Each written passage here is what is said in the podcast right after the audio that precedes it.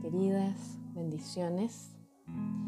Las saludo esperando que estén bien y les cuento que debido a nuestra reunión de ayer donde muchas nos contaron, ¿no es cierto?, que están viviendo procesos de ansiedad bastante fuertes, algunas con dificultades para dormir y de alguna manera con niveles de estrés bastante altos eh, causados, ¿no es cierto?, por las circunstancias, he decidido enviar este tema adicional eh, que creo que les puede servir eh, como una palabra de aliento para poder lidiar con la ansiedad del corazón. Y este tema lo he llamado gotitas para la ansiedad. ¿ya? Es interesante considerar que la tendencia del ser humano es buscar respuestas humanas para los problemas del alma. Nos fascinan esas recetas rápidas, ¿no es cierto? Que a otros le han dado resultados, queremos soluciones rápidas, pero a veces superficiales, por supuesto, para problemas profundos del corazón y nos olvidamos de ir a la fuente, a nuestro creador, al único que nos conoce mejor que nosotras mismas. Y esta es una buena afirmación. ¿Sabían ustedes que en muchas ocasiones en mi vida yo he sufrido de colon irritable? Creo que la primera vez que tuve una crisis de este tipo fue a los 8 años y el, pediatra le dijo a mi mamá que este era un problema de adultos, ¿ah? porque su origen es emocional, es causado por estrés. El cuerpo somatiza las aflicciones del alma y se enferma. Y es cierto que hay muchas enfermedades así. Me pasó muchas veces en las crisis estas que tuve de colon que yo iba al doctor con mucho dolor, con síntomas, con mi cuerpo bien afligido y el doctor siempre me preguntaba, ¿está bajo mucho estrés? Y yo recuerdo que siempre le respondía rápidamente, decía, no, no sé, la verdad, o sea, creo que sí. y salía del consultorio dándome cuenta que sí, estaba bajo severo estrés emocional, pero como que tendía a no profundizar y no me daba cuenta que todo ese problema físico que yo estaba experimentando era causado por una carga emocional profunda que tenía en mi interior. Así aprendí a ir a la presencia del Señor en oración. Pero antes de cualquier cosa tenía que pedirle a Él que era mi creador, que me dijera qué me pasaba, porque muchas veces, hermana, me pasó que ni yo sabía, ni yo entendía, no había descifrado lo que me pasaba.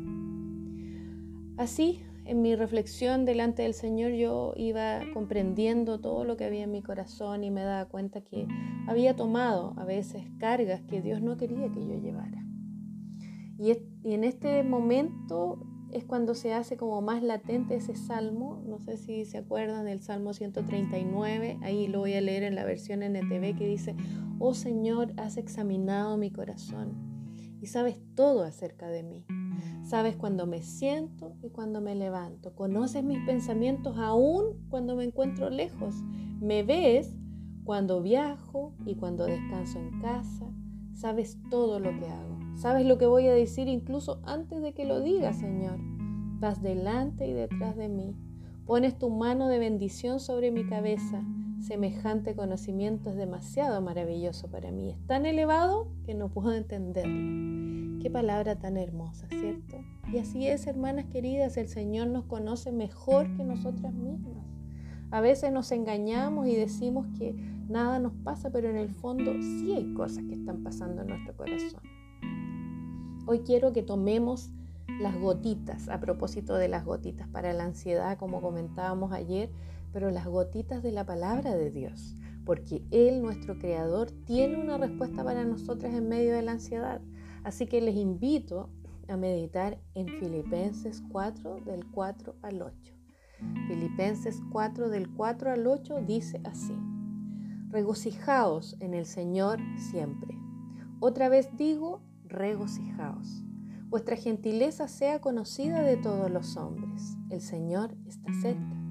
Por nada estéis afanosos, sino sean conocidas vuestras peticiones delante de Dios en toda oración y ruego con acción de gracias. Y la paz de Dios, que sobrepasa todo entendimiento, guardará vuestros corazones y vuestros pensamientos en Cristo Jesús. Por lo demás, hermanos, todo lo que es verdadero, todo lo honesto, todo lo justo, todo lo puro, todo lo amable, todo lo que es de buen nombre. Si hay virtud alguna, si algo digno de alabanza, en esto pensad. Comencemos el análisis de Filipenses 4. En el verso 4 comienza con regocijaos en el Señor siempre. Otra vez digo, regocijaos. Es interesante, pero este texto comienza con un mandamiento. El Señor nos ordena regocijarnos, alegrarnos. Ustedes saben que el gozo es algo más potente que la mera alegría, por eso me gusta usar la palabra regocijarse, aunque suena a veces difícil, ¿cierto? La alegría es una emoción que es una respuesta a un estado de satisfacción sin embargo, el gozo es un estado de espíritu que es producto de una confianza profunda en el carácter de Dios. Si Dios nos ordena regocijarnos, es porque nosotras podemos regocijarnos. Ahora, algunas de ustedes me dirán, pero ¿cómo me puedo regocijar si las circunstancias están tan terribles? Me siento pésimo, es prácticamente imposible regocijarme. No puedo simplemente sentir ese gozo del que hablas. Pero fíjense en lo que dice el texto. Dice, regocíjense en el Señor siempre. Esto significa que Él debe ser nuestra fuente de gozo. Cuando yo digo, no, es que no puedo regocijarme en estas circunstancias, yo estoy poniendo mis ojos en las circunstancias. Nuestros ojos están en el lugar equivocado. Hemos estado mirando lo que pasa, las circunstancias que nos rodean, los problemas, las tribulaciones, pero no hemos visto que la fuente de nuestro gozo es el Señor. Y cuando lo miramos a Él, experimentamos ese gozo que sobrepasa las circunstancias. Y como tenemos tendencia a olvidarnos rápido, la palabra nos vuelve a enfatizar. Se fijaron que dice, regocijaos en el Señor siempre. Otra vez digo, regocijaos. Pero ¿cómo nos regocijamos? Confiando. Y él agrega siempre, o sea, todo el tiempo debemos buscar andar en el gozo del Señor. Y en el verso 5 añade, vuestra gentileza sea conocida de todos los hombres. El Señor está cerca. Es interesante este versículo porque aparentemente no tiene mucho sentido, ¿cierto? Al estudiarlo en mayor profundidad descubrí que la palabra, que aquí la Reina Valera la tradujo como gentileza en el original griego, tiene otro sentido y la palabra es moderación, que significa equilibrio. Entonces, vuestra moderación sea conocida por todos los hombres. Entonces, esta palabra tiene que ver con un equilibrio, nuestro equilibrio de espíritu por el gozo que está reinando en nuestro corazón ese será visto por todos los hombres. Y ese equilibrio refleja que Cristo gobierna nuestras vidas. No somos controlados por nuestras emociones, nuestras emociones no nos gobiernan, ellas están en el lugar que les corresponde. ¿Cuál es ese lugar? Bajo el dominio de Cristo. Las circunstancias pueden variar, pero nuestra fe está colocada en el Señor y nuestra mirada permanece en Él. Y eso es lo que nos trae gozo y equilibrio de espíritu. Y aún añade en este, en este versículo, dice, el Señor está cerca. Ahora, también en algunas traducciones esta parte del versículo fue interpretada como que Cristo viene pronto. Sin embargo, en el original griego el sentido es justamente enfatizar que Él está cerca, el Señor está cerca de nosotros, Él está con nosotros. Está allí, junto a nosotros, pasando la prueba. Está presente, tal como lo prometió. ¿Se acuerdan? He aquí yo estoy con vosotros todos los días hasta el fin del mundo. Esa presencia cercana y constante nos permite experimentar ese gozo constante. Pero entonces no debemos perderlo de vista. ¿Recuerdas cuando hablamos de los atributos de Dios y recordamos a Jehová Shammah? Entonces, tienes que recordar que Él está presente, que es parte de nuestro proceso, vencer la ansiedad y regocijarnos. Así que no lo pierdas de vista. Cuando las circunstancias, esos pensamientos perturbadores te estén ahogando como a Pedro cuando, estaba, cuando estaba caminando hacia Jesús, ¿no es cierto? Y vio que las olas lo estaban cubriendo, vuelve a poner tus ojos en Cristo y el equilibrio volverá y podrás otra vez experimentar el gozo sabiendo que Él está allí contigo, está presente, no te ha abandonado y Él sigue en control de todo lo que sucede. Luego en el verso 6 nos da otro mandamiento. No sé si se fijaron ahí que dice, por nada estéis afanosos. Esta es la clave para vencer la ansiedad. Si no sean conocidas vuestras peticiones delante de Dios en toda oración y ruego con acción de gracias. Es interesante que declara por nada estén afanosos. No es la voluntad de Dios que andemos en ansiedad. No fuimos creados para eso. La ansiedad nos aleja de Dios, porque es la prueba de que estamos retomando, tomando el control de nuestra vida. Es como un veneno interno que corroe el alma y nos aleja de Dios. Cuando dejamos que la ansiedad nos controle, no experimentamos el gozo del Señor y perdemos de vista la cercanía de nuestro Dios. Entonces, el Señor no desea que estemos ansiosos, no desea que tengamos ni siquiera una pizca de ansiedad. No quiere que estemos ansiosos por nada. ¿Se fijan? Por nada. Ni siquiera por eso que justificamos diciendo, no, es que eso realmente nos preocupa porque es nuestra responsabilidad. No, Él quiere que aprendamos a vivir sin ansiedades, porque nuestra mente, nuestro corazón, nuestro cuerpo no resisten tanta ansiedad. Y la razón por la que seguimos en ansiedad es porque no nos damos cuenta que el Señor está cerca. Y lo mejor es que el Señor nos da el camino por el cual podemos ser libres de la ansiedad. Aquí están las gotitas. Dice, sean conocidas vuestras, si no sean conocidas vuestras peticiones delante de Dios en toda oración y ruego con acción de gracias. Quiero que observes el si no antes del cambio. ¿No es cierto? Fíjate, si no. En lugar de estar ansiosas, debemos dar a conocer nuestras peticiones a Dios.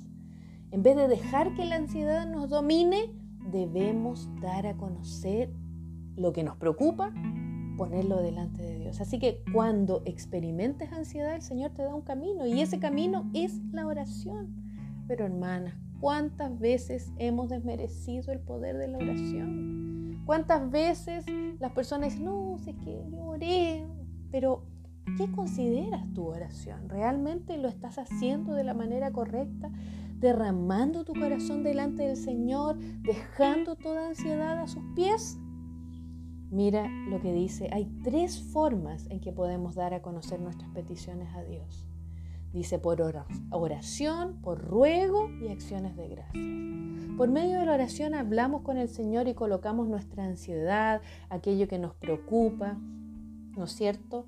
Eh, delante de Él con nuestras palabras, pero el ruego, o en otras versiones la palabra ruego es súplica, es una petición que conlleva un nivel más profundo de clamor. El ruego o la súplica es cuando estamos realmente afligidos y clamamos a gran voz con nuestras emociones y todo nuestro ser rogando al Señor por su misericordia y por su intervención. Y las acciones de gracias es la gratitud la gratitud por las oraciones respondidas, el reconocimiento de todos los favores que diariamente recibimos de parte de Dios y que muchas veces dejamos pasar porque no nos detenemos para agradecerle por sus bendiciones. Las acciones de gracias también pueden ser una acción anticipada de fe por las peticiones que estamos haciendo, agradeciendo antes al Señor y confiando que Él es capaz de hacer ese milagro. Pero lo mejor viene ahora. Fíjense que hasta aquí han sido mandamientos, no sé si se fijaron, regocijarse siempre en el Señor, ser equilibrados, no estar afanosos o ansiosos, pero aquí viene la promesa si nosotros obedecemos. Y la promesa está en el verso 7 cuando dice, y la paz de Dios, que sobrepasa todo entendimiento, guardará vuestros corazones y vuestros pensamientos en Cristo Jesús. Si así lo hacemos, la paz de Dios que no es cualquier paz, ojo, es la paz que no podemos entender, esa paz, ¿no es cierto?, va a llenar nuestro espíritu, nuestro corazón. Esta paz nosotros no la podemos entender, pues eso es lo que significa que sobrepasa nuestro entendimiento. Es una paz inexplicable, es una paz de espíritu, es una tranquilidad profunda por la confianza en el poder de un Dios todopoderoso que gobierna sobre todo y todos. Esa paz que nos ofrece el Señor como una promesa va a cumplir su función y su función será guardar nuestros pensamientos y corazones en Cristo. Guardará nuestros pensamientos, sí, esos pensamientos que te alborotan las emociones, esos pensamientos que no te dejan dormir, has pensado así, ¿y si pasa esto? ¿Y si sucede esto otro? ¿Y si me diagnostican esto? ¿Y si esta persona hace esto otro? Bueno, esa paz de Dios guardará tu mente y neutralizará esos pensamientos de ansiedad, de preocupación, de temor que te consumen y te agitan interiormente. Esa paz guardará tu corazón también, dejando tus emociones en el lugar dado por Dios para ellas, en equilibrio.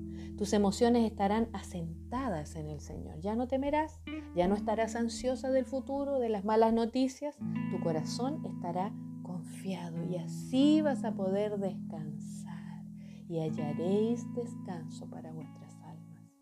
Y lo mejor de todo es que como el apóstol sabía que el origen de todo estado ansioso es nuestra mente, sí, fértil, ¿no es cierto? Que sobre todo las mujeres, que nos pasamos rollos, ¿no es cierto? Como decimos nosotras, y que nos hace pasar a veces horas en un hilo de pensamiento trágico, ¿no es cierto que sí?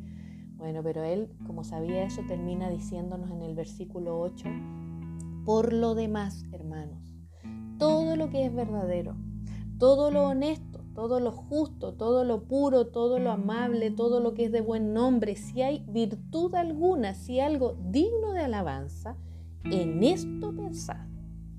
O sea, si hay algo en lo que vale la pena pensar, si hay algo en lo que debes invertir tus pensamientos y tu tiempo, es en todo lo verdadero. Honesto, justo, puro, amable, de buen nombre. O sea, si encuentras algo bueno, alguna virtud en ese pensamiento, ese sí vale la pena dejarlo en nuestra mente. Así que vigila tus pensamientos. No dejes tu mente divagar en ideas o pensamientos de ansiedad que solo te llevarán a un estado emocional desequilibrado, afectando también tu cuerpo. Estas son las mejores gotitas para el alma ansiosa. Oración, regocijarse en el Señor, reconocer su presencia a nuestro lado y cuidar nuestros pensamientos para pensar en todo lo que tiene virtud. Y la recompensa, el resultado, será la paz de espíritu, una paz incomprensible. Entonces, hermanas amadas, es hora de ir al médico de los médicos Llévale tu corazón ansioso para que lo diagnostique. Él te mostrará cuáles pensamientos deben ser llevados cautivos a la obediencia a Cristo, como dice en 2 Corintios 10:5. Seguramente hay muchos de esos pensamientos que tienen que irse presos. No dejes que la ansiedad te domine y te haga enfermar, o te haga deprimirte, o desanimarte, o desviarte del camino. Toma las gotitas de, de fe de tu alma. El Señor quiere ser tu sanador y tu restaurador. Ayer una de ustedes me contaba su proceso de ansiedad y me preguntaba cómo yo había podido soportar y pasar por mi crisis matrimonial durante tanto tiempo. saben cuál fue mi respuesta? Con oración. Así fue, queridas hermanas. Cada vez que mi corazón se inquietaba, cada vez que ese dolor de entrañas me dominaba y apenas podía respirar, me arrodillaba y no me levantaba hasta que experimentaba esa paz que sobrepasa el entendimiento. Tuve que tomar mis dosis de gotitas de ansiedad todos los días. A veces tenía que arrodillarme más de una vez por día para resistir y pasar ese día. Pero ahora que todo pasó, puedo decirles que es cierto que esta verdad es aplicable, que es posible vivir en medio de una crisis y de circunstancias difíciles en paz, obedeciendo, por supuesto, el camino que el Señor nos propone. Así que les invito a andar por este camino. Oremos. Señor Jesús, tú conoces el corazón de mi hermana que está escuchando ahora este audio. Tú sabes, Señor, cómo su mente ha sido fértil para llenarse de esos pensamientos ansiosos, Señor. Te pido que ahora, Señor, tú traigas la revelación de tu palabra para que ella pueda hacer en obediencia tu camino para vencer la ansiedad.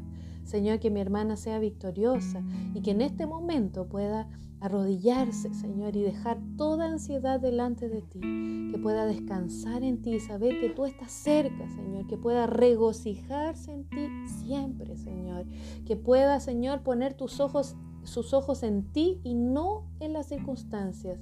Y, Señor, que cuando haga esto, de arrodillarse y poner delante de ti, Señor, todas sus peticiones, pueda experimentar esa paz que tú ofreces, que es inexplicable, Señor, que va más allá de lo que podemos entender, pero que guarda nuestra mente y corazón en ti, Señor. Queremos eso, Señor. Y yo te pido eso para mi hermana que está escuchando. Y te pido que ahora tú le traigas una revelación del estado de su corazón, que le reveles si hay ansiedad, Señor, y cómo puede hacer ese camino, cómo puede descansar verdaderamente en ti y hallar descanso para su alma. Señor, te pido por mi hermana, te pido por todas mis hermanas y te pido una bendición especial para ellas, que tú las visites en el nombre de Jesús.